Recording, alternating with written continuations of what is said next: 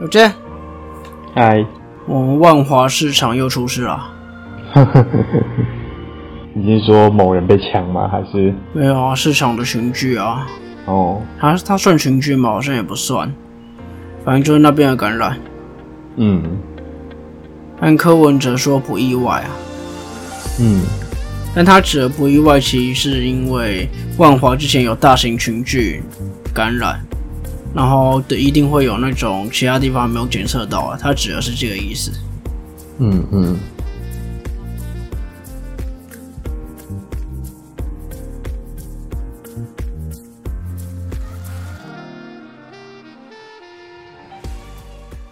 各位听众朋友们，大家好，欢迎收听中议题。你中意什么议题呢？我是主持人钟义群。那目前在连线的大家好，我是有健。有见，刚提到万华市场柯文哲的回答，我觉得柯文哲在前几天的记者会也是很容易被断章取义。耶。我看到新闻有人报什么柯文哲要求普查，嗯，那你有看那场记者会吗？诶、没有诶、那场记者会，柯文哲其实说的是他在考虑是不是应该要全面普查，然后目前也在开会讨论，在考虑中。嗯，然后记者爆出来就变成柯文哲要求全面普查，哎呀，所以你看差这么多。难怪科批的义勇军一直说要要组织稿，要组织稿这样。我觉得这个倒是很合理啦。一段是在考虑中，一段变成他要求普查，那是跟中央政府在对着干的。嗯，那真的是记者太厉害了。是啊，但市场这个事件又有另外一个笑话了。你是说长左被呛吗？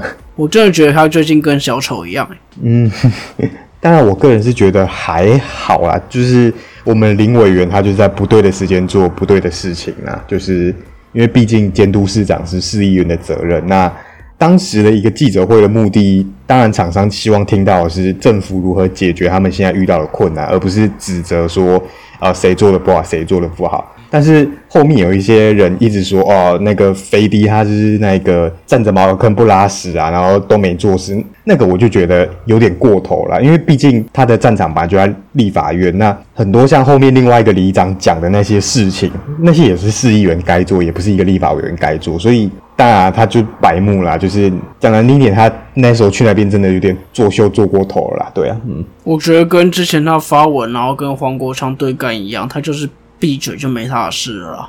是啊，原本好心肝的那一个事件已经烧到柯文哲身上，结果他自己跑去那边，然后把火引到自己身上，这样。真的是不知道欸想要焦点，想要成这样是不是？我不懂。嗯好，这件事不重要。嗯，但其实这里被发生了另外一件蛮严重的事情，很像《火神的眼泪》。那个彰化桥有大火，这个我觉得很奇怪，就是嗯第一时间火灾的时候不让民众出来，然后说什么怕被罚防疫哦，这个论点超级奇怪的。嗯，其实因为毕竟我们不是在第一线啊，当然后面有消防员有出来说，哦如果那时候走廊已经浓烟密布的时候，其实你待在房中确实会比较安全了。当然，有的人就想要借由这一点一起做一些政治上的操作，我就觉得这些人真的是很无聊，因为像。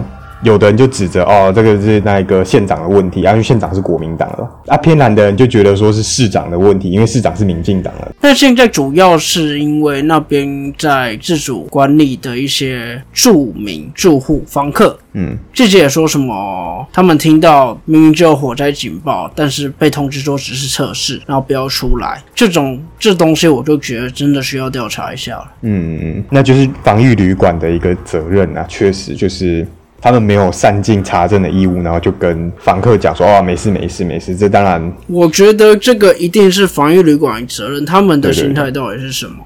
他们到底是真的因为怕被罚，不要让自主管理者出来，还是说人命重要让他们出来，还是说他们怕病毒扩散，所以背负骂名，嗯，就让他们在里面吧？我是觉得这种紧急避难应该指挥中心应该不会太责罚，但我个人觉得可能是那个有点像狼来了的那种效应啊，就是可能可能啊，以前就是像学校也是嘛，消防只要响了，每次总务处的那一个广播都说哦，这是测试这样。反正这件事情就是等相关单位调查的结果出来再看吧。嗯嗯，其我觉得其他的一些联想或政治操作真的是非常不必要啊，因为这是非常令人心痛的一个事件呐、那当然，我们也是要为了那些殉职的消防员呃默哀啦。嗯，好，那这件事情也不要再多讲了，就让我们静待调查结果。那我们这礼拜应该要讲什么呢？我们这礼拜的主题会环绕在纾困条例的相关议题上面。啊，又是防疫的东西。其实我真的很不想要再继续做防疫的相关主题了，因为那些东西大家都在做，大家每天也在听那些新闻，也听到腻了。嗯，但是我觉得防疫的相关主题我们也快做完了啦，疫苗，然后疫情策略，然后这边做一个补助，应该也差不多了。嗯，尤其是在补助这块，其实争议的声音不输疫苗哦、嗯然后在这一块又有各个国家都可以来效法，嗯，那其实这一块真的是可以讨论的一个地方啦。嗯那关于整个防疫补助的一些相关争议，我们就一样请有健来简述一下吧。好，那就是这一次疫情呢蔓延全球，对于我们各行各业都产生了很大的冲击嘛。那尤其是我们台湾从三级警戒开始以来，那各种经济活动都受到了一个大幅度的一个限制跟影响。那这些受到疫情影响的企业劳工，其实早就已经血流成河。那所以说，我们的百工百业都引颈期盼的政府所做出来，所提出了一个振兴方案，这样。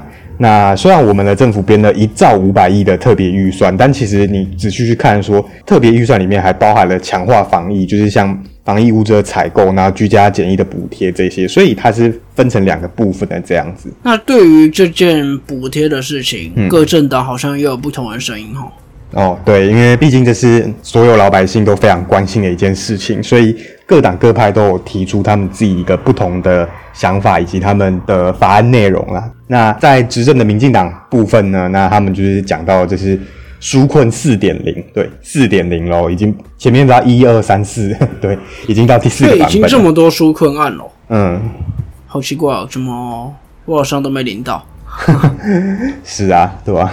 那民进党的委员呢？那当然就他们讲到说，这个四点零的版本里面就是所谓简化流程那那包含民众会跟他们反映说啊，不知道如何申请啊，他们所以他们特别制作了不同职业那不同面向的内容，以及这些各项补助的一个流申请流程的懒人包这样。那这时候大家就会讲哦，真的我们有政府会做图，对，所以我从这边好像看出了一个东西，嗯它是以不同的职业来做评断标准就对了。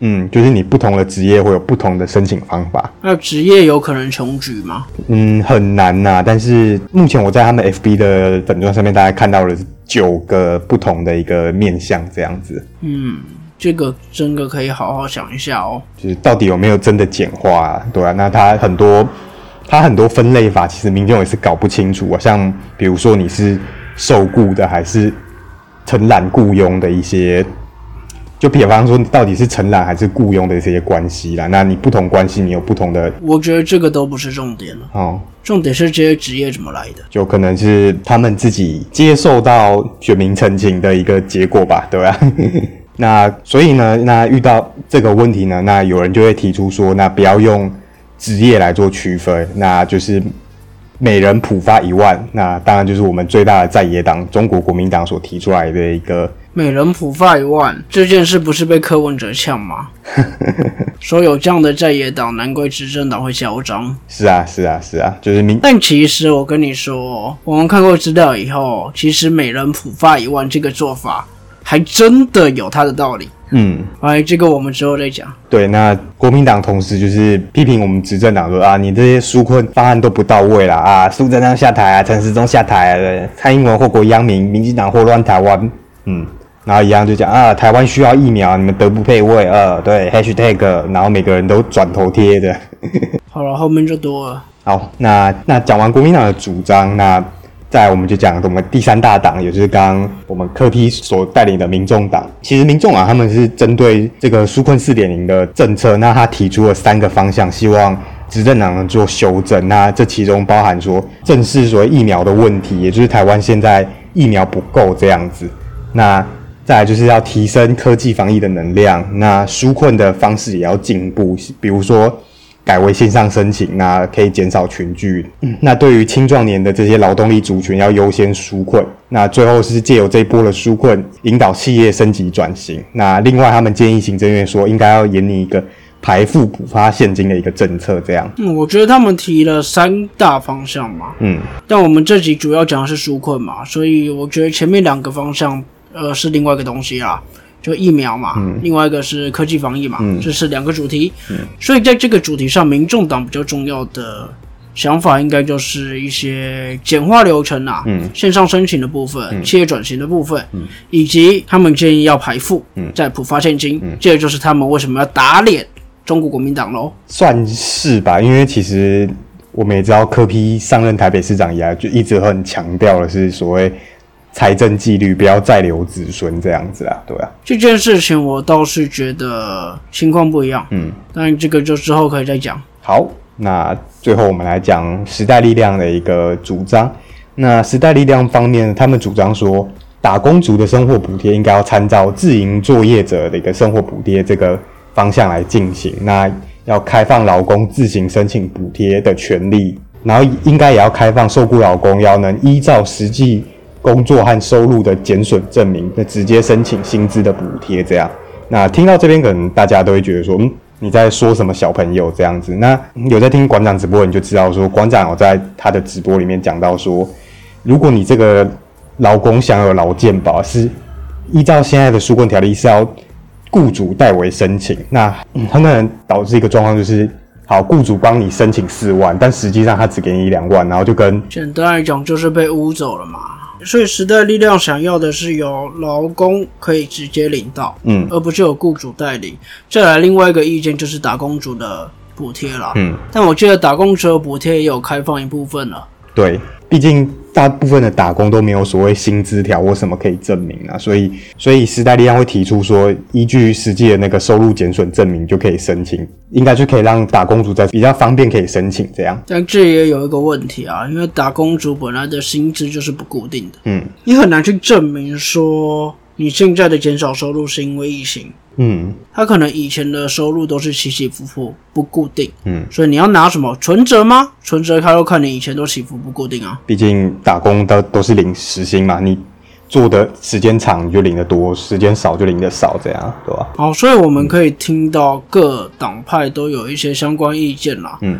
我觉得各党派针对一些补助的意见蛮发散的。嗯，那我在这边我会比较想要去了解一个点，政府的纾困的方式到底该怎么样去纾困？